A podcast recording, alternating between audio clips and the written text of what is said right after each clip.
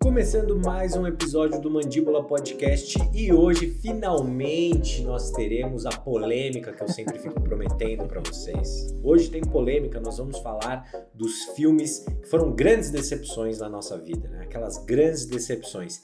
Todo mundo que é apaixonado por cinema já se decepcionou, seja em uma grande estreia, indo assistir um filme que todo mundo recomendou, indo assistir alguma obra de um grande artista. A decepção, ela é certa. Até mesmo para quando você vai investigar algum tipo de gênero, ver carreiras. São tantas opções para se decepcionar que é difícil até de enumerar aqui. Eu estou, como sempre, com os nossos queridíssimos Herácliton Caleb.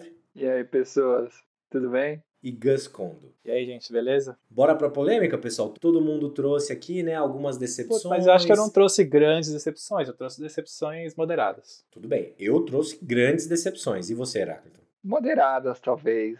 Mas acho que podemos começar com você para já começar a discórdia. Eu mesmo? Aham. Uhum. mesmo. Beleza. Deixa eu escolher aqui se eu vou se eu vou começar tranquilo ou se eu já vou nessa. Não, eu vou falar a maior decepção que eu tive. E essa foi uma decepção que muitas pessoas me avisaram dela. Existe um diretor chamado M. Night Shyamalan. eu vou falar dele Puts, também. adoro. Mas eu entendo, entendo. E esse é um diretor que muitas pessoas... Eu, assim, comecei a conhecer o trabalho dele em um determinado período e eu assisti os grandes filmes dele, né? O Corpo Fechado, Sexto Sentido. Na verdade, eu conheci... Eu, eu já tinha assistido Sexto Sentido, assisti fragmentado e depois fui ver o Corpo Fechado. E aí eu meio que me apaixonei ali pelo trabalho do cara. E todo mundo que eu contei isso falou assim: prepare-se, você vai se decepcionar com esse cara. Porque ele já fez isso antes, né? P pessoas que amam o trabalho dele, ele, ele fez muito, muitos filmes ruins, ao mesmo tempo que ele fez muitos filmes bons. Então, quando eu fui assistir Glass, ou Vidro, que tá era o último também. filme, é, que era o último filme, né, dessa trilogia fantástica, ele conectou ali, fragmentado, com corpo fechado. No último filme nós teríamos os personagens de corpo fechado, com de fragmentado, uma nova história. Uau, vai ser incrível, esse cara aqui vai conseguir de fato a sua redenção. Fui assistir o filme na primeira sessão possível, assim, perto da minha casa, e eu me decepcionei muito o fim desse filme, na minha opinião, é impressionante como ele conseguiu jogar fora tudo que ele construiu. Narrativamente, assim, se você pensa, né? Uma trilogia, basicamente, o primeiro filme é o primeiro ato, o segundo filme é o segundo ato, o terceiro filme é o terceiro ato, né? Ele vai concluir aquela saga, aquela jornada que nós tivemos com os personagens. E aí ele faz, assim, cara, uma parada que eu não consegui entender e ele ainda termina o filme tentando demonstrar uma grandiosidade que ele não construiu até então, que ele inventa ali na última, na última parte do filme. E eu fiquei tão decepcionado, eu falei, nossa, era isso. Era assim que as pessoas falaram que eu ia me sentir se eu tivesse expectativas com M. Night. É, ainda acho, claro, que, que ele tem filmes incríveis, é, isso não elimina, né? Mas ele realmente consegue, assim, fazer filmes muito ruins. Cara, eu concordo muito. Eu escolhi também um filme dele. Eu escolhi outro filme. E eu acho que. Já fala. Já, já fala, aí, vamos fazer um bolão aqui, M. Night. Vamos então. Eu assisti aquele filme O Último Mestre do Ar no cinema. Putz. Putz, do Avatar, né? Sem ser o Avatar do James Cameron, o Avatar desenho. Baseado na série animada de televisão Avatar. Cara, foi um filme que eu fui no cinema e eu falei, meu, esse cara, ele é incrível, fez o sexto sentido e tal. E eu lembro assim que, meu, sabe quando você fala assim, o que que tá acontecendo? Cada ideia que o cara vai desperdiçando, assim, sabe? É, cara. Bizarro. Tudo bem, eu não conheço a série animada do Avatar, mas também acho que quando um filme se baseia numa série ou num livro, num quadrinho, ele tem que ser minimamente independente, assim, para fazer sentido para quem não teve acesso àquela referência, àquela obra tem anterior. Tem que ser uma, né? obra, uma obra em si, né, cara? Tem que ser uma obra em si, eu penso muito isso. E eu falei, cara, tinha aquele ator indiano que eu, eu gostava dele, que é o Dev Patel, não sei se é assim que fala. É o que fez Quem Quer Ser um Milionário, né? Ele é o vilão. E ele tá horrível, cara. Tá tudo ruim naquele filme. Acho que nada funciona assim. E é um filme que eu tava vendo que, tipo, meu, é, eles gastaram 130 milhões de dólares. Mano, isso é muito dinheiro, cara. nada a ver, 130 não, 150 milhões de dólares. Imagine isso para um filme que tipo tem muito efeito, tem muita coisa, só que ele se perde ali na história, ele, ele não consegue narrar bem uma história, eu sinto. Eu acho que não tem uma direção de atores bem resolvida. Eu acho que cada ator está em um lugar. O protagonista também, eu tenho minhas dúvidas ali. Eu acho que é um filme que é um desastre, assim. Eu acho que é um desastre realmente. E é isso, é, vem de um diretor que a gente bota ficha nele, né, cara? E é engraçado que, se bem que a gente colocava, mas é cada vez ele consegue surpreender a gente, né? É um cara muito instável, assim. Eu tenho a sensação, eu gosto muito de futebol, né?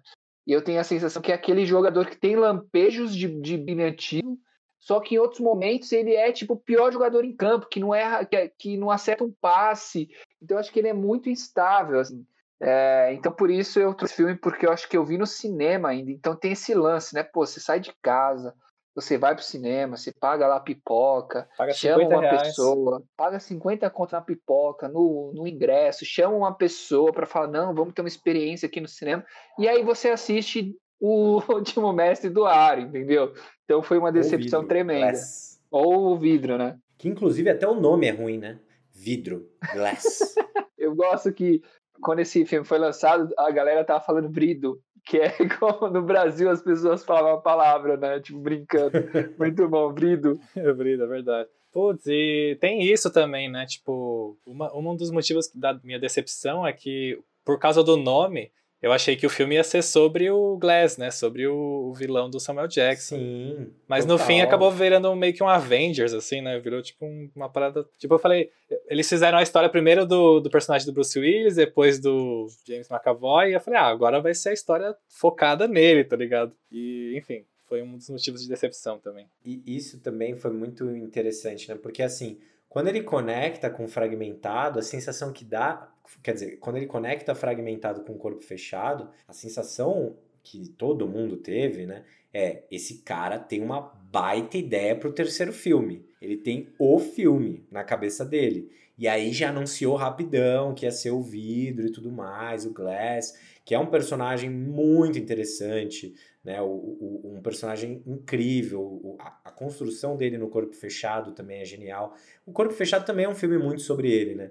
E começa, né? A introdução. o- a primeira cena do filme é ele criança, se não me engano. E aí, pô, Glass, caramba, vai desenvolver isso. E, nossa, cara, o filme virou assim um tanto faz, assim, sabe? Vamos só entregar aí essa parada. E ju- justamente, né, isso que você falou, né? Essa coisa de tentar criar uma grandiosidade.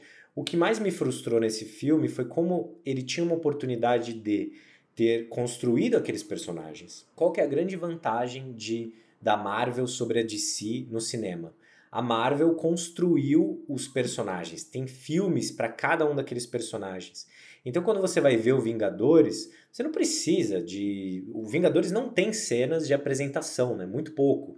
Só com personagens um pouco mais secundários que não tiveram os seus próprios filmes. Mas, cara, tem filme até do Homem-Formiga, o Thor, o Homem-Aranha, o Homem de Ferro. Todo mundo tem um filme. Se bem que o Homem-Aranha, né, no- na Marvel foi introduzido no Vingadores. Mas tudo bem. Já é o contaram mil né? vezes a história do, do tio dele É o. Homem-Aranha, né? Se alguém me perguntar como é que por que o Batman virou o Batman, fala, não, meu irmão, pelo amor de Deus, nem, nem entra nesse trem, já foi. E o vidro, ele tinha essa mesma oportunidade, né, com o vidro. Pô, a gente conhecia o Bruce Willis, a gente conhecia o Glass, a gente conhecia o personagem, né, do James McAvoy, e a gente conhecia também todas as outras personagens. E aí ele introduz aquela psicóloga, assim, nossa, cara, que desperdício, assim, de, de uma construção que ele mesmo fez, né? Não sei, cara, não consigo entender, assim. Eu tenho uma pergunta. E, e o ator? Eu ouvi que o ator estava bem. Você, você confirma isso? Ou, nem o O ator se James? salva? É. Cara, assim, ele, ele virou, na minha visão, pelo que o filme deu a ele, o próprio Glass, né, o roteiro do filme e tudo mais, ele virou uma caricatura do que ele construiu em Fragmentado, sabe? Virou uma demonstração, um show do que ele conseguiu em Fragmentado. Então, as cenas parecem todas serem construídas para ele mostrar o talento que ele teve ali, né, o desenvolvimento que ele construiu. E aí se perde, né? Porque a construção do- dos, do- das personas, né, dentro da- do, do segundo filme, ela tinha tudo a ver com a história, né? A história avançava. A gente começava a descobrir um pouco mais sobre o que estava acontecendo a partir das personalidades diferentes do personagem. E aí no terceiro filme não, é aquela coisa dele mudar de estado rápido, sabe? E claro, o ator, o ator é bom e tudo mais, mas ele não, não apresentou nada além de uma caricatura do que ele já tinha construído no segundo filme. Isso também me deixou revoltado. Bruce Willis parece o Harrison Ford, né? Super preguiçoso, assim, tipo, vamos aí, tá bom, beleza, tal. É, o Harrison Ford em Blade Runner, né? Tipo, ah, que figurino que é? Ah, não, vim com essa roupa aqui, vamos aí, vai, vai, vai. É aquela coisa, né? O cinema é essa, essa, essa o diretor é o visionário, então também quando é um, um lixo, cai sobre ele a coisa, né? Mas também podem ter tido várias, vários motivos para o filme não ser bom. Só que como ele tem histórico, a gente tem que botar na conta dele. Bom, vou puxar o meu aqui pra gente não se estender mais nesse filme péssimo. Mas o Shyamalan, ele, ele, ele é bom para esse tipo de episódio, né, cara? Não, ele é perfeito. É que, putz, o cara já começou com o sexto sentido e todo mundo já esperava muito dele, né? É, ele mesmo começou a se colocar como o, próximo Hitchcock, aí fudeu. E eu acho, é... cara, que é meio. Antes de você falar, Gus, só fechando uhum. isso, eu acho que tem uma certa maldição do primeiro filme, né, cara? Mas o segundo filme dele foi O Corpo Fechado, que é um filmaço. Ó, oh, mas peraí, eu tô, eu tô confirmando aqui, parece que não é o primeiro filme dele, não. Acho que é o primeiro que bombou, né? É, é, mas ele já fez outros filmes, tipo umas comédias e tal. Mas enfim, o primeiro, o primeiro filme que bom, o primeiro filme grande dele, né? O primeiro grande filme dele foi o Sexto Sentido. Então, mas eu acho que mesmo, mas o, o Sexto Sentido, acho que talvez seja o choque do, do Sexto Sentido foi algo fora da curva, assim, né? Eu digo isso, assim, ele começou de um modo que Cara, a galera botou muito, muita expectativa, né? Então, tipo, aí ele conseguiu fazer, como você fez, falou, esse segundo, mas as pessoas comparam e eu acho que eh, pensam muito no que ele já produziu de muito bom, né? Que foi, meu, é o cara que fez Sexto Sentido, né? É quase uma maldição de ter feito uma obra-prima de início, logo, né? Como, logo de começo, logo na carreira, no começo da carreira. É, como né? Orson Welles, assim, né? Tipo... Nossa, o, o, que eu vou falar agora tem tudo a ver com isso, os, os filmes que eu vou trazer. Porque eu acho que especialmente diretores que começam com grandes filmes que fazem muito sucesso e muito e são muito aclamados e tal. É meio que inevitável você pensar, tipo, ah, talvez o próximo não seja tão legal quanto esse, mas tudo bem, sabe? Porque o, o caminho normal seria meio que a pessoa ir evoluindo, né? Mas, cara, é foda quando alguém já começa com uma obra-prima. Então, tipo, pra onde ele vai a partir daí, né? Então, os dois filmes que eu. Eu vou trazer dois de uma vez, porque acho que eles têm muito a ver. É, mas, ó, vou deixar claro que eu não. Não é que eu não gosto desses filmes, tá? Eu gosto dos filmes, eu só trouxe eles como decepções, porque eu acho que. Mais por culpa minha, assim, culpa minha de, tipo, esperar algo muito grandioso e muito foda, e, tipo, não atingir as minhas expectativas. Mas os dois filmes que eu trouxe são o Midsommar, do Ari Aster, né? E o Nós, do Jordan Peele. E eu acho que esses Midsommar, dois... Midsommar você precisa ver de novo. Eu preciso ver de... Não, os dois filmes eu preciso ver de novo, com certeza.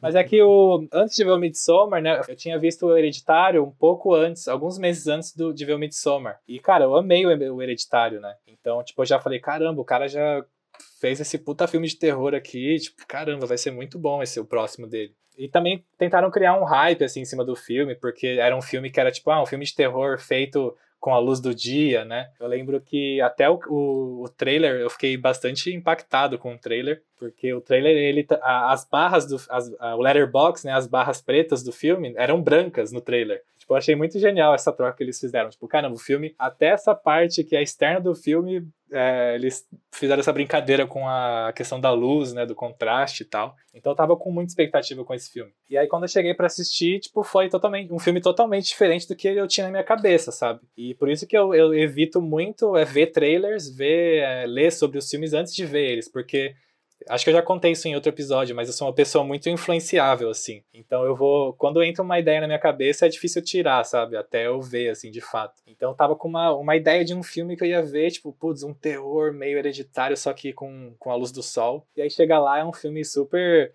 é, denso e meio. É bem psicodélico, né? Em alguns momentos, assim. E, tipo, foi uma experiência um legal. psicológico, né? É, tipo, é um terror bem psicológico, né? Não é igual o Hereditário que tem momentos muito chocantes, né? Tipo, de violência corporal e tal. É um terror de fantasmas mesmo, né? Tipo, ele fez dois filmes de terror, só que em subgêneros diferentes, né? O outro, o Midsommar é muito mais uma questão, tipo, de é, você, uma situação estranha que você, tipo, vai entendendo aos poucos e tal. O Hereditário não, já, já acontece coisas bem chocantes logo no, na primeira parte do filme e tal. Pô, mas a primeira cena, a primeira sequência do Midsommar é sensacional, né, cara? É bem chocante. Ah, é bem hereditário, né, inclusive. Porque ela é bem escura, é bem, tipo... Eu senti muito essa pegada no começo, eu, eu, lembro. Eu tive uma experiência contrária com o Ari Aster. Eu assisti primeiro Midsommar.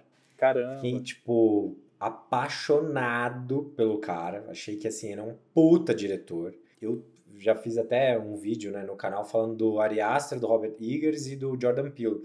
Porque eu adoro, né, esses diretores autorais dentro do gênero. E, cara, o, Midsommar, ele faz, assim, uma, uma direção tão bem feita, tão bem conduzida, a atmosfera do filme é, é sensacional. Mas eu entendo isso, né, porque a, a expectativa, ela pode trair você como espectador, né? E essa expectativa pode acontecer com um trailer e tudo mais, como você disse, mas ela também pode vir da expectativa que a gente tem com o primeiro filme do cara, né? Que é, que é os dois exemplos que você disse, né? São os dois segundos filmes. Cara, eu tô pensando aqui, tipo, se eu fizesse isso igual você fez, se eu tivesse visto primeiro o Midsommar, talvez eu teria me apaixonado pelo filme também. Eu acho que foi justamente a ideia, o lance, tipo, de eu ver o Hereditário, é, não tirar ele da minha cabeça, ficar esperando ele, ver ele de novo, e aí, tipo, sabe? Essa decepção nesse sentido. Não, total. O Hereditário vai numa direção diferente, né? Ele é mais direto no seu, no seu terror, né? É chocante ali, tem uma virada no meio do filme que é absurda. E aí, né, o gênero do, do fantasma, do, da coisa demoníaca e tudo mais, né?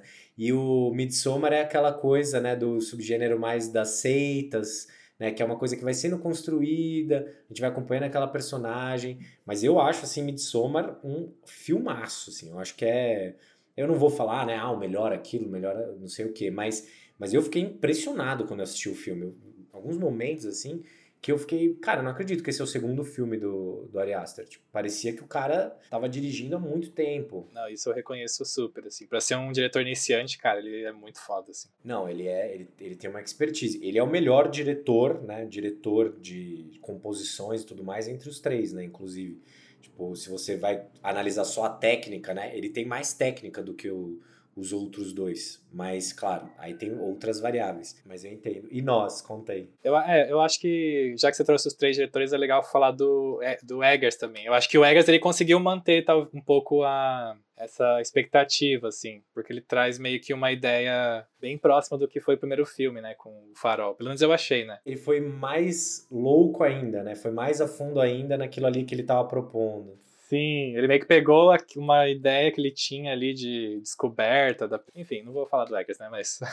E aí o que eu queria falar do Jordan Peele é justamente, é, foi muito parecido, né, porque eu vi o Corra e, tipo, cara, é um dos meus filmes favoritos, assim, hoje. Filmes de de terror, né, de thriller favorito e filmes no geral, porque para mim, cara, ele, ele consegue equilibrar muito as coisas assim, sabe? Tipo, ele tem o comentário, ele até chama, né, o thriller social, né, que ele tem, ele faz a é muito pertinente, é muito bem feito essa discussão que ele traz. E ao mesmo tempo é um filme muito divertido, sabe? Tipo, você. Ele tem uma, uma premissa muito interessante, assim. E que conversa com a, o, a crítica que ele quer fazer, sabe? Eu fiquei muito apaixonado pelo trampo dele. E eu já conhecia também o trampo dele como comediante, né, do Key Peele. Sim, eu também, cara. Ele é, é muito bom, cara. É cara. ele é muito, muito engraçado, cara.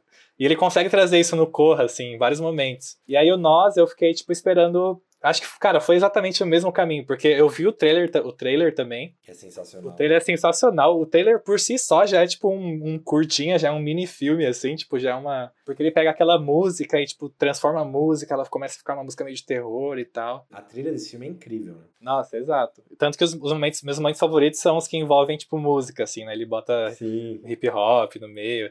E, tipo, cara, é muito bom. É, enfim, mas eu, eu me decepcionei no sentido de que, tipo eu tava esperando uma coisa, né? Eu tava esperando meio que um Corra, um Corra 2, talvez. E chega lá e é um filme que é diferente, assim, né? Não que ele seja pior, nem não dá para comparar os dois, eu acho até. Porque ele, mas eu acho que ele é diferente no sentido de, tipo, ele tem um conceito um pouco mais. É, como que eu posso falar isso? O, a, a premi... Megalomaníaco? É, um pouco mais megalomaníaco, né? O lance de, da, de existir sempre existir um outro, um outro universo, uma dimensão, um universo onde as pessoas existe uma cópia sua e tal. E para mim não é, a mensagem não, fi, não ficou tão clara quanto o Corra, sabe? que eu, era o que eu tinha mais gostado do Corra, que é uma mensagem que é clara para qualquer pessoa que vê, pelo menos na minha percepção. E aí o Nós, eu senti um pouco isso, tipo, putz, ele foi para um caminho diferente, um pouco mais, talvez mais imaginativo assim de você. Ele exige um pouco mais de você para você entender aquele filme e não me tocou quanto eu esperava, entendeu? Mas eu reconheço que, cara, talvez se eu ver hoje com outros olhos, com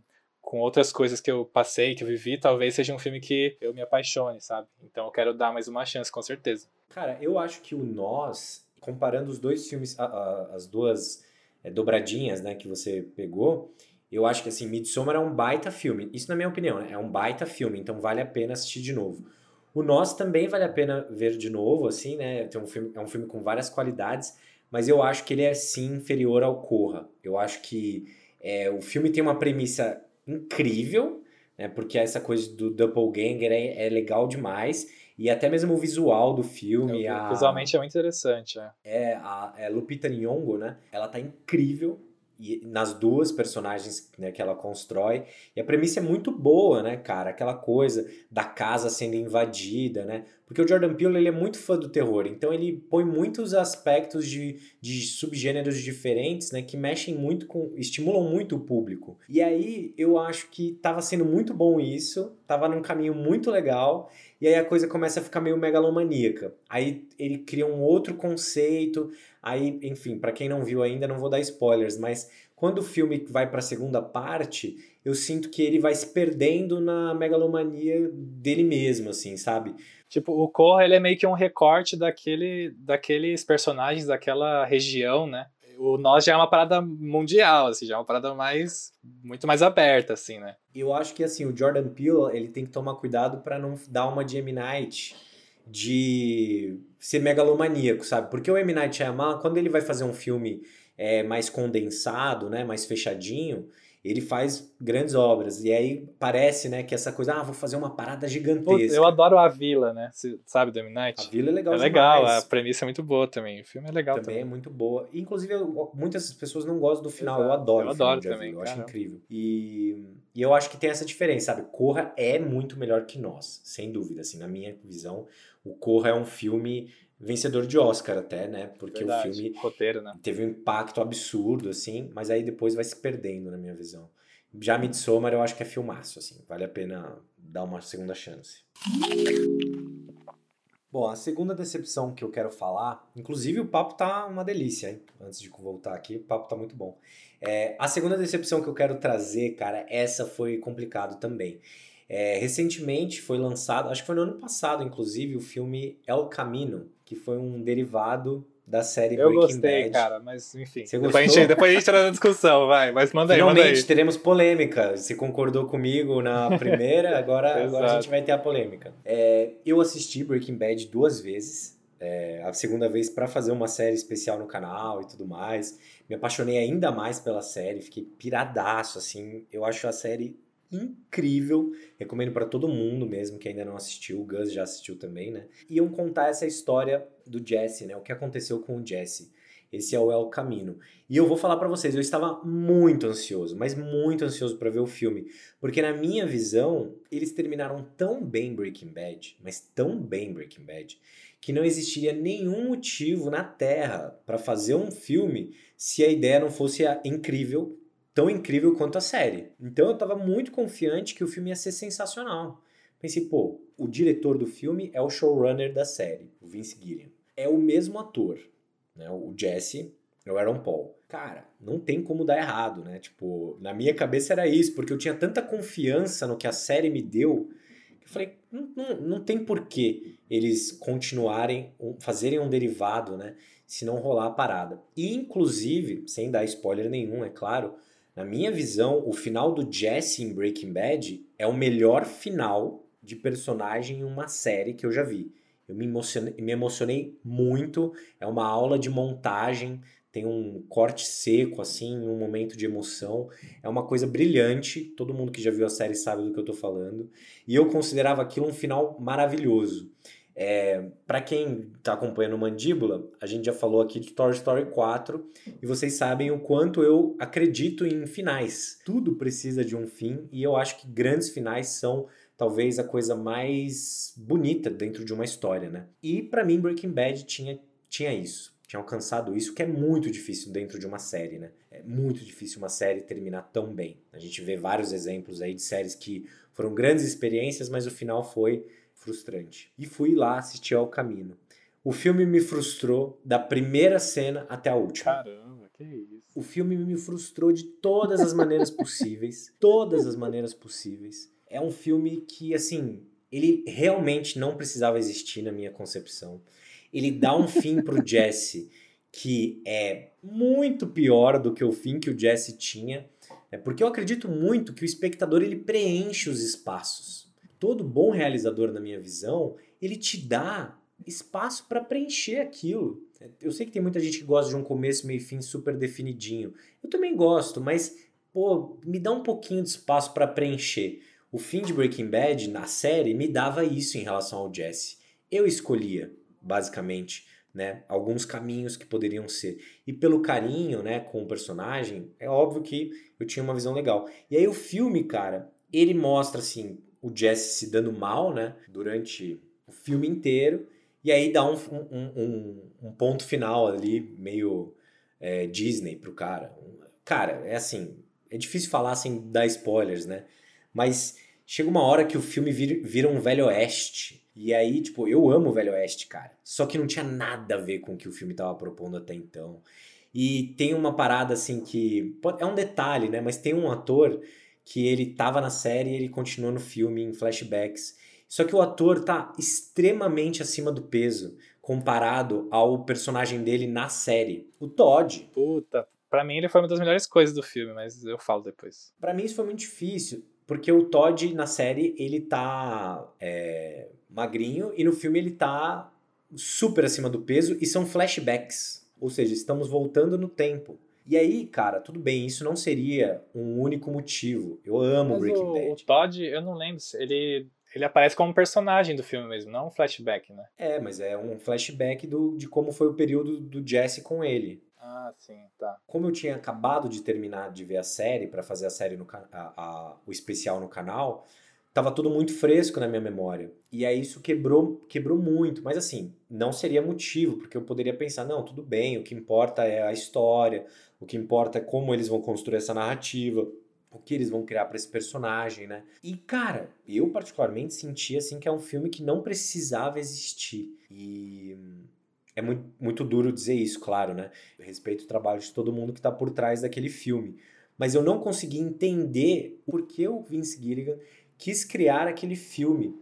E aí eu percebi uma coisa dentro da experiência, que esse é um filme de easter eggs e um filme nostálgico para quem viu a série e faz muito tempo que viu. Então é um filme que ele preenche essa lacuna. Mas aí, se você precisa preencher essa lacuna, eu dou uma dica: reveja a série, porque ela continua lá e ela é muito boa e revisitá-la é sensacional. E aí o filme, na minha visão, ele me decepcionou muito porque ele não ficou à altura da obra e principalmente ele meio que estraga o fim do filme na minha visão, e aí por isso eu finjo que, que eu não vi, entendeu? Basicamente é isso. Desabafei aqui, né, basicamente. Cara, nossa, desabafou e, tipo, eu super entendi seu ponto agora, faz muito sentido. E eu acho que eu concordo, assim, que, tipo, eu acho que eu fui pego justamente nessa nesse público que você comentou, que é, que é a pessoa que viu a série há muito tempo atrás, né? E ficou todo esse tempo sem rever. Eu sempre quis rever, mas, putz, é uma série, né? Tipo, eu não vou. Eu não, muito tempo, é muito né? tempo para você investir, né? E são cinco temporadas também. E aí eu fiquei um bom tempo sem ter contato com esse universo, assim. Então, ver o filme para mim foi uma experiência muito boa. Foi bem nostálgica, foi bem, tipo. Foi até emocionante, assim, no sentido de, tipo, putz, tô revendo esses personagens que eu gosto, sabe? Esse universo que eu adorei tanto tipo, comecei a lembrar de, de cenas da série e tal. Mas eu, cara, eu super entendo que é um filme que, tipo, eu não vejo também muito um motivo dele existir por si só, além de ser um complemento pra série, para quem assistiu. E, por exemplo, eu acho que não é um filme que eu indicaria para ninguém ver que não viu a série. É, ele depende da nostalgia e depende muito que você não tenha visto o filme há muito tempo. Desculpa, Depende que você não tenha visto a série há muito tempo. E como você viu logo, logo antes de ver, deu pra você perceber vários detalhes, né, que você comentou. Eu acho vários, que... vários. E eu sou fissurado em Breaking Bad. Eu acho Breaking Bad genial, assim. Eu acho uma das melhores séries. Eu ainda não assisti The Wire, então não posso. Cara, você não assistiu Better Call Saul, que tá no mesmo nível do Breaking Bad, cara. É, mas sabe o que acontece? Eu tô me preparando para ver Better Call Saul, porque eu vou ficar completamente viciado. Quando a série começou, eu não gostei dos primeiros episódios, porque eu, eu tive essa sensação de, hum, estão recriando aqui esse universo. Só que alguns amigos que eu apresentei Breaking Bad, eles foram assistir Better Call Saul e falaram, cara, é incrível. Tem coisas que são mais legais que Breaking Bad. A própria série tá ganhando vários prêmios, né? Como Breaking Bad venceu também. Então é, uma, é um plano, assim, é, uma, é, uma, é um objetivo. Eu vou assistir Better Call Saul e vai ser incrível, tenho certeza. Isso vai ser mágico. Ó, e assiste antes de sair a última temporada, hein? Porque aí você vê, pega junto com, com todo mundo. Não, eu prefiro ver com tudo pronto, cara. É, mas é isso, assim, cara. É um, é foi uma decepção dura para mim, vou falar para vocês, porque eu estava muito confiante, assim, sabe? E, e, eu confiava muito no repertório do, do próprio Vince Gilligan que criou a série, né? Pô, o cara finalizou tão bem aquela obra. Eu, particularmente, né, penso assim, tipo, pô, se você fez um, se você concluiu a sua história tão bem, cara, tão bem, não existe motivo na Terra para você é, tocar de novo nessa história. Cara, às vezes, eu tô pensando aqui, né? Às vezes ele precisava de uma grana, né? Porque o Vince Gilligan, eu não sei. Eu Mas não... ele é dono do Better Call Saul, né, é cara? É verdade, tem não faz sentido. Saul, né? Ele é dono do Better Call Saul. Ele, eu acho que ele também sentiu falta da série. Também tive essa sensação, que foi um exercício de alto autoconforto, quase, sabe? Pô, faz tanto tempo que eu não falo desses personagens. Vou, vou construir aqui no, no El Camino. E até talvez um medo de colocar esses personagens do Better Call Saul. Talvez possa ter sido isso também. Enfim. Fala tu, Heráclito. Vou falar o meu aqui, porque eu não assisti. Não assisti Breaking Bad, nem essa série derivada, nem El Camino. Mas eu assisti um filme chamado Far Away So Close, que é a continuação de uma obra-prima do Wim Wenders, que eu amo, que é Asas do Desejo. E o Wim Wenders, ele se, ele tá se tornando um dos meus diretores favoritos. Ainda tem muitos filmes que eu quero ver dele. Eu vou, vou assistir por esses dias o Amigo Americano, que dizem que é incrível. E é um cara que eu gosto, cara. Eu acho que ele é, ele é sensível, ele tem técnica, ele tem recurso, ele conta boas histórias. E o Asas do Desejo, que é a união dele com o dramaturgo Peter Handke, que ganhou até o Nobel de, de Literatura, é, é sensacional, cara. É o Asas do Desejo, que é uma história tão bonita, tão incrível. E aí caíram na besteira de fazer uma sequência, de fazer uma, um segundo filme. Porque no primeiro filme, só vou dar a premissa, é a história de dois anjos que começam a observar, né, que observam a humanidade, as pessoas, e eles acompanham os, os pensamentos das pessoas ali, sabe, próximo, eles circulam entre as pessoas. E aí um anjo decide que ele vai para a Terra, coisas acontecem.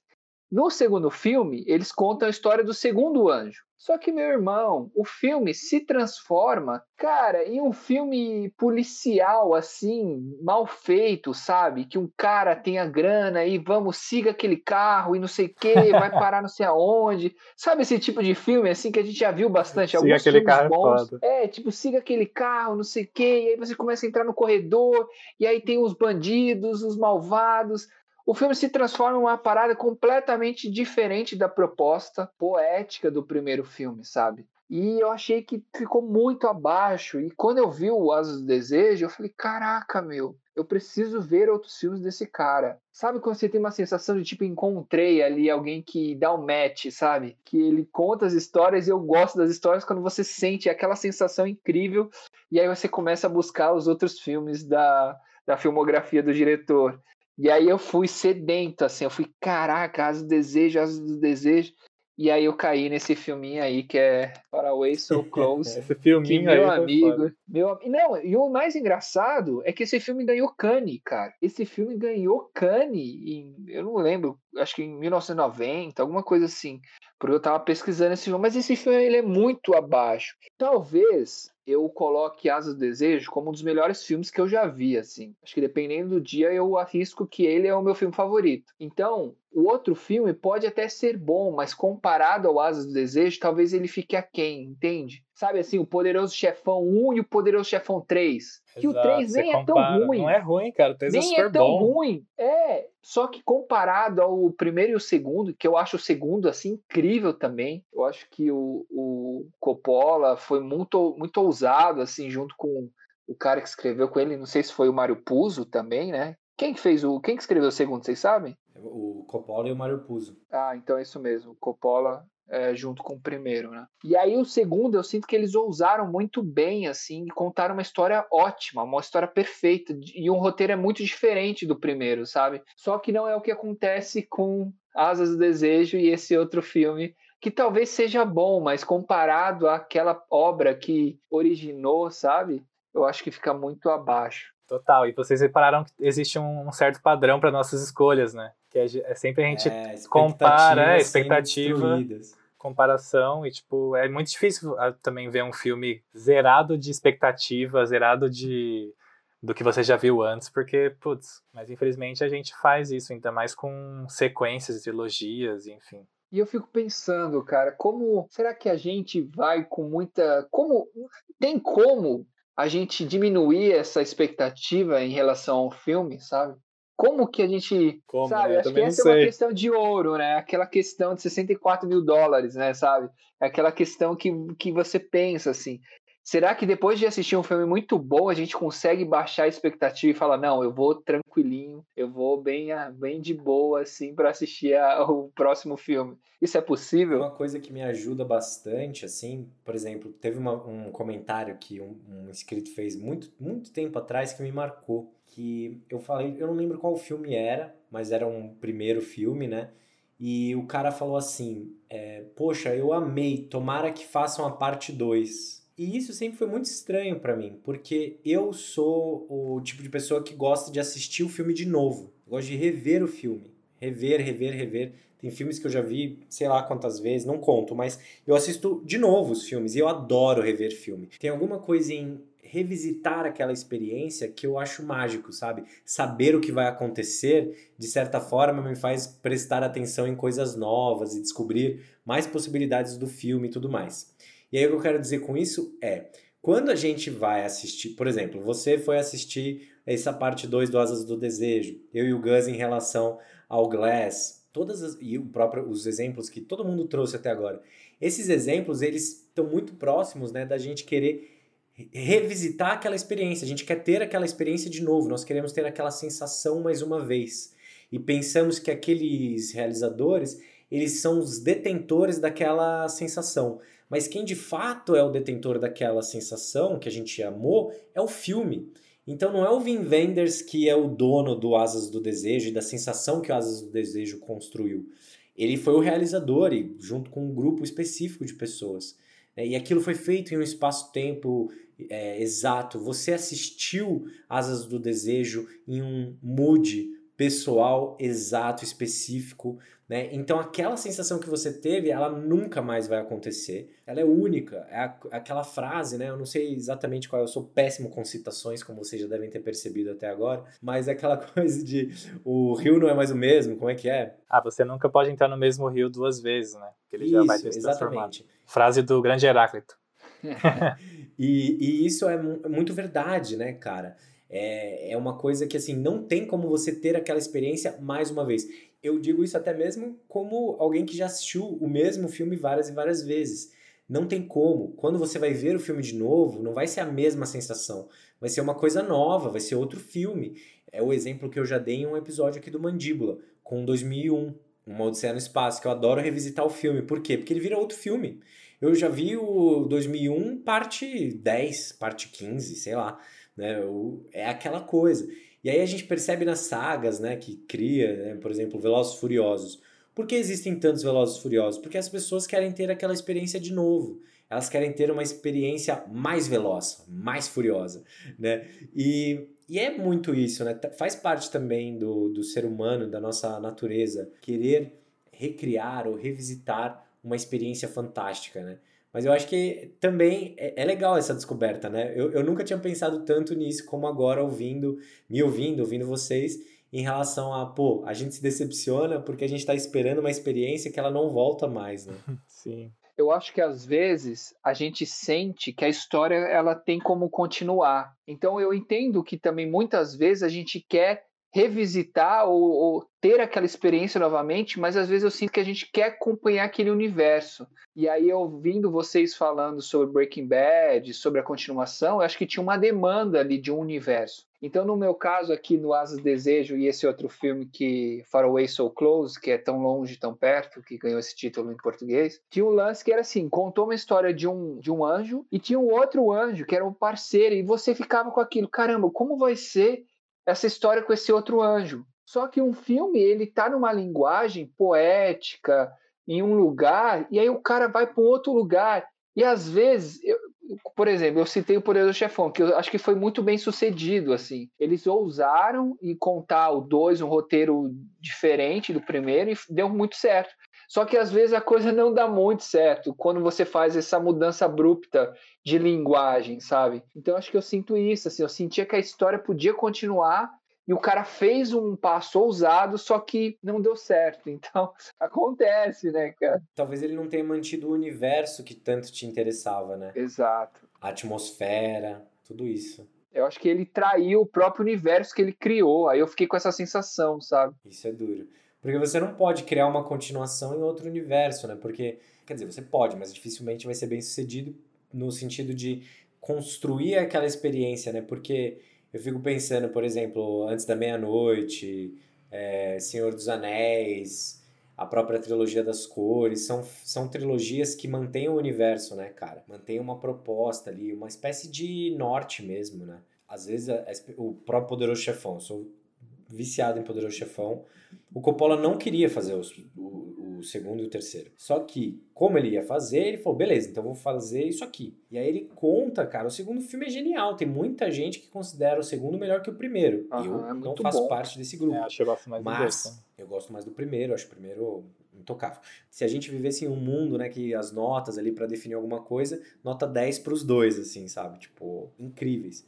Mas é complexo isso também, né? Porque a gente sempre pode pensar também na perspectiva do realizador. Tem uma entrevista do Tarantino que eu acho muito boa, cara, que até tá no meu vídeo sobre ele. Meu primeiro vídeo sobre o Tarantino, como ele faz um filme. E ele tava contando, né, que ele tava perguntando para um diretor mais experiente. Ele falou assim: "Você faz filmes muito bons. Como é que eu faço para fazer um filme muito bom? Porque eu tenho certeza que quem faz filmes ruins não queria fazer um filme ruim, não queria falhar na missão. né? Tipo, então isso é muito curioso também, né? Pensar que às vezes também a, a, continuação ela tá nesse lugar. Inclusive, esse episódio não é sobre continuações e a gente só falou sobre, né, por enquanto. Ou a gente falou de É, algum não, a que não era não, uma continuação. O, o Hereditário Midsommar, a gente falou assim. A gente falou de continuações é, espirituais, assim, né? Tipo, de diretores que começaram e a gente espera outra coisa dele. Então, o próximo filme que eu trouxe, ele tem a ver bastante com o Breaking Bad, porque ele é um filme que é meio que derivado de uma série, que é o filme do Black Mirror, o Bandersnatch. Lembra? Nossa. Aquele filme interativo, o primeiro filme interativo, né, da Netflix, que, enfim. É... E, cara, eu tenho uma relação muito curiosa com Black Mirror, assim, tipo, de amor e ódio, porque eu absolutamente amo muito as primeiras temporadas. Na verdade, eu amo até acho que a quarta, assim. Eu gosto muito, muito mesmo. É uma das minhas séries favoritas. Eu também gosto muito. Eu adoro. Nossa, eu adoro. E, tipo, putz, e, cara, eles, eles já fizeram um filme, né, entre aspas, que era o White Christmas, que na verdade era um episódio mais longo, mas ele é considerado por algumas pessoas como um filme também. E, cara, esse episódio é, é absurdo de bom, assim, White Christmas, pra quem ainda não viu. E aí depois teve essa notícia, né, há um tempo, há uns anos atrás, acho que foi em 2018, 2019, não lembro, que ia lançar o Black Mirror Bandersnatch, que seria um filme interativo, né, da Netflix. Aí, cara, você imagina, tipo, porra, Black Mirror, aí você ainda vai poder, vai ter essa novidade de, de consumir o filme, né, de você interagir com o filme, escolher o caminho dos personagens. E eu fiquei maluco, assim. Deixa eu só fazer um parênteses aqui, que com essa premissa eu correria, dizendo que é um filme interativo a partir desse, do seriado. Que é engraçado, você falou como um, num tom positivo, né? Nossa, é do Black Mirror e é interativo, uau, como se fosse um atrativo. Eu já olharia assim e falaria, vixe, eu tô de boa. tá de boa. Cara, mas é que no meu caso, tipo, eu gosto muito de coisas interativas, né? O meu, eu gosto muito de videogame. Justamente os, os jogos que são aqueles jogos que você escolhe o seu caminho, né? Tipo The Walking Dead, o Life is Strange. Life is Strange é um dos meus jogos favoritos da vida, inclusive. Tipo, esses jogos eles me fascinam muito, porque eu gosto muito dessa ideia de você influenciar na história, né? Você escolher decidir uma coisa e isso influenciar em como a história vai desenrolar e tal. Mas Claro que, tipo, pra filme é muito difícil, né? Porque o filme, diferente de um jogo, o filme você tem que filmar as pessoas e, e enfim, pensando em produção, assim, imagina, deve ser um absurdo esse fazer um filme desses, né? Tanto que eu acho que eles têm, tipo, 50 horas gravadas ou mais, assim, alguma, alguma coisa meio absurda. Mas, enfim. Cara, eu me decepcionei muito porque, tipo, primeiro que a história, ela não é interativa de fato, assim. Tipo, ela é. Claro que é interativa no sentido de, tipo, você chega uma hora que você para ali num momento da história e você escolhe ir para um lado ou para o outro. Só que logo na primeira decisão já aconteceu algo que me deixou muito puto, que é tipo, você faz, você vê o filme, aí chega uma hora lá que fala assim: "Ah, você escolhe fazer isso ou isso". E aí quando eu escolhi fazer isso, eu fui para um caminho que o personagem morreu e aí resetou, sabe? tipo, é, e aí voltou. E aí, tipo, falou: ah, você tem que escolher ele, é, na verdade, é meio que um. É o Gus não gostou de morrer. O Gus não gostou de morrer. Não, eu, na verdade, eu não lembro se ele o morre. acabou com 5 minutos. Eu não lembro se ele morre, mas eu lembro que, tipo, é alguma coisa que. Morre. Tem, tem é, um tem momentos que ele que morre, ele, mas. Que acabava rapidão. Nesse momento específico, eu acho que é uma, alguma coisa tipo, ah, você aceita esse emprego ou não? Alguma coisa assim. E aí, se você não aceita, o personagem volta, volta para casa e, e dá um reset na vida dele e ele volta pro emprego, alguma coisa assim, sabe? Ou seja, é, tem um meme que é muito, é muito legal, que é tipo, que resume esse filme para mim. É uma imagem de uma aeromoça, aí ela tá chegando numa pessoa e fala assim, é, café ou chá? Aí a pessoa fala, café, ela errou, é chá, sabe?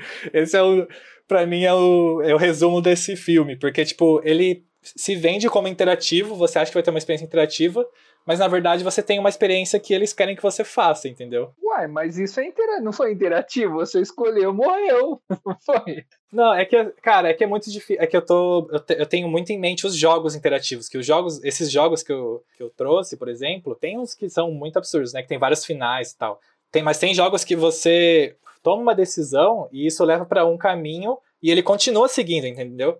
Tipo, não é que você reseta e volta. Você escolhe um caminho e vai. Vai pra, até o fim, entendeu? Tipo, no, no, nesse Black Mirror, você tinha, você tinha caminhos que você não podia ir, mas que ele tinha a opção de ir. Então por que eu tenho essa opção se eu não posso ir, entendeu? Tipo, pra quem me dá opção se eu não posso ir pra essa opção, cara? Tipo, eu ficava muito puto com isso.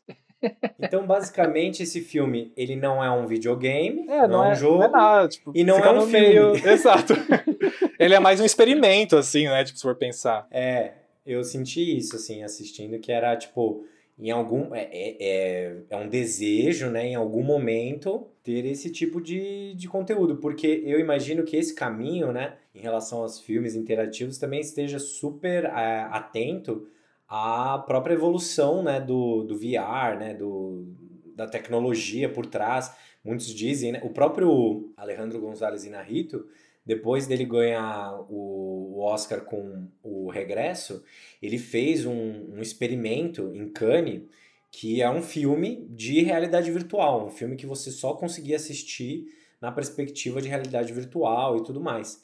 Então, é um futuro aí, digamos, né? A gente pensa, pô, hoje em dia as pessoas assistem filmes no celular, né? Pô, se você falasse isso há 20 anos, ninguém acreditaria. Não acreditariam nem que dá para mandar e-mail pelo celular. E eu acho que esse experimento ele tá muito atrelado a isso, né, cara? Esse desejo de, de, de dar certo. Mas também é aquela coisa, né? É, é compara esse filme com, com os primeiros de uma, de uma nova tecnologia, né? Acho que ele está tentando ali. Eu acho que ele, ele vai fazer parte coisa. ali da, dessa história, de certa forma, porque foi um experimento, né? E foi um experimento grande, né? Pô, Netflix e tal. Pô, e ainda envolveu o nome do, do próprio Black Mirror, né? Porque essa é uma coisa que eu acho que o Black Mirror deixou de fazer, cara, nos últimos tempos eles começaram a associar histórias ruins ao nome Black Mirror, tá ligado? Nossa, sim. E eu acho que eles começaram a perder cara, um antes todos os episódios eram incríveis, eram tipo obras-primas. Era garantido. Era Hoje garantido, em dia tem uns que você fica meio, hum, será? Ah, você já vai meio, você já vai assim, hum, não vai dar certo. Antes, cara, você ia assistir Black Mirror, você tinha certeza, era era bom, ia dar bom, né? E eu acho que o filme tem alguns méritos, assim, tipo, eu, de certa forma, me diverti com algumas situações que acontecem, assim, tem alguns momentos que tem umas decisões, uns caminhos que você vai que são muito legais mesmo. Tanto que os que eu mais gostei são justamente os caminhos em que ele é, questiona o meio interativo, justamente, né? Tipo, ele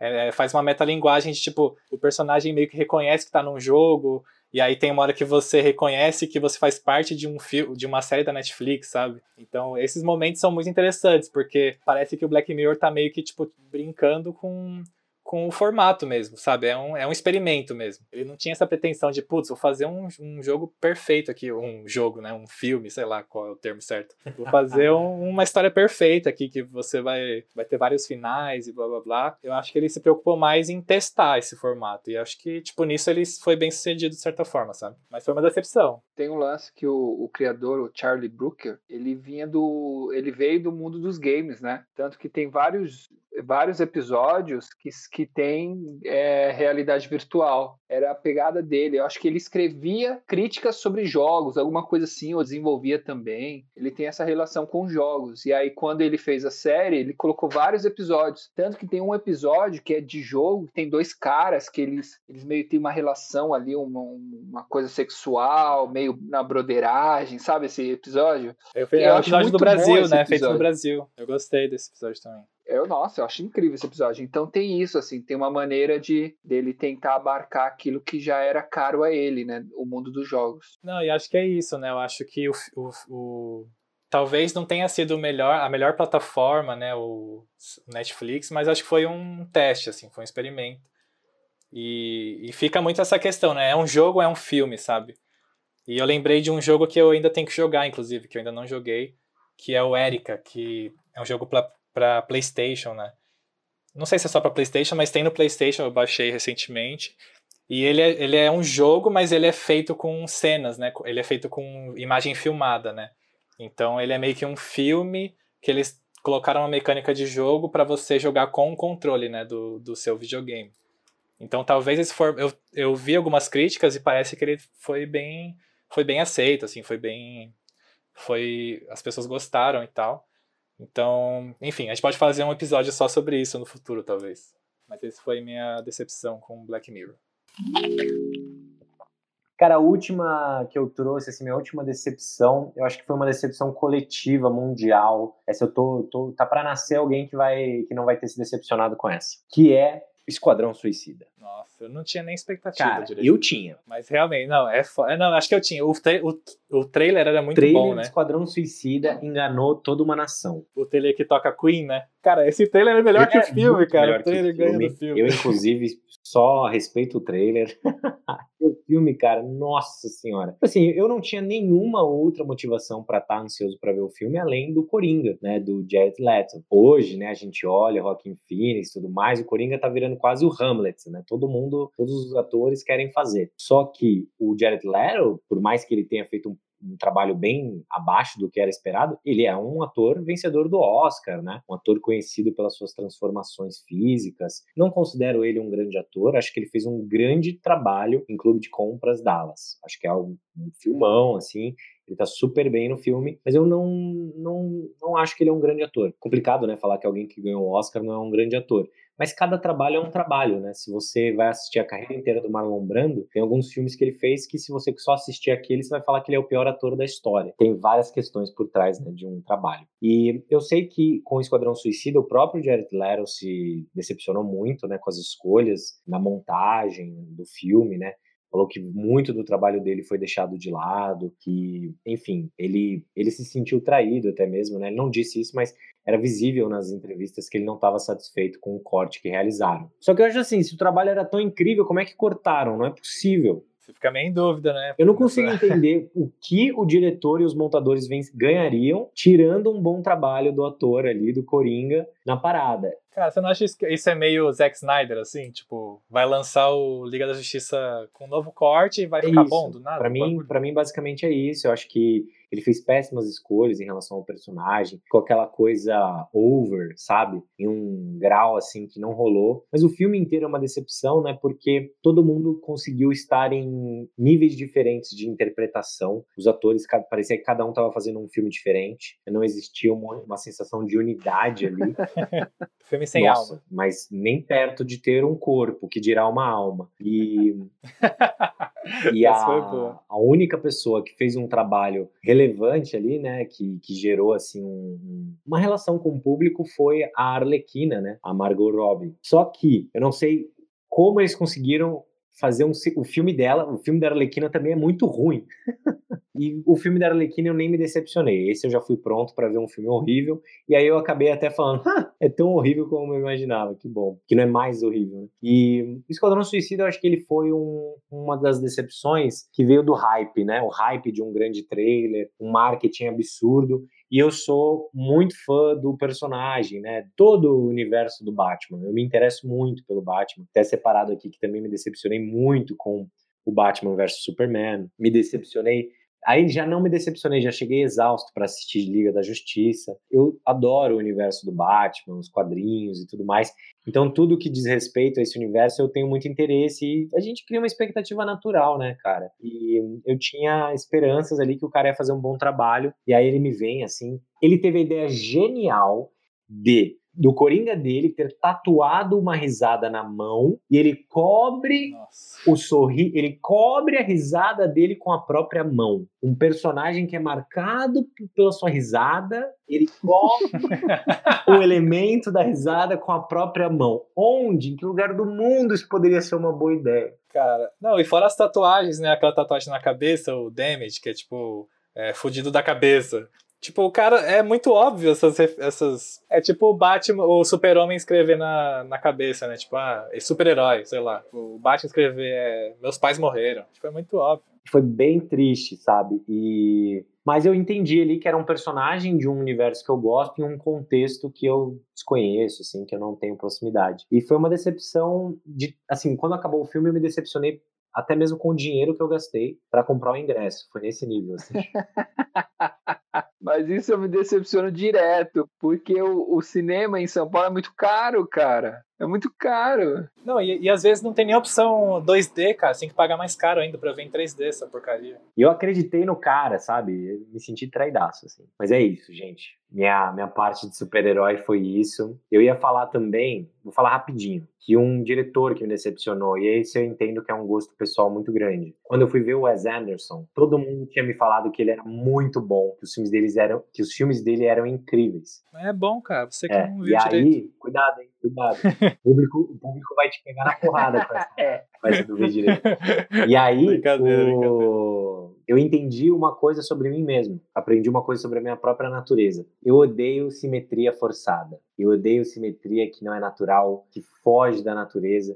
Você entra numa floresta, você não vai ver um monte de árvore reta, reta, linha, linha, linha. Não, o caos é necessário. E o Wes Anderson, ele vive naquele mundo mágico a Nárnia de Wes Anderson. E aí, claro que o Gus adora, porque ele é designer. Os designers gostam de simetria.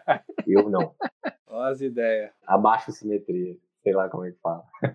É fica esse ataque gratuito aqui, né? Exato. Ainda vai ter um episódio pra gente falar só dele e eu te convencer.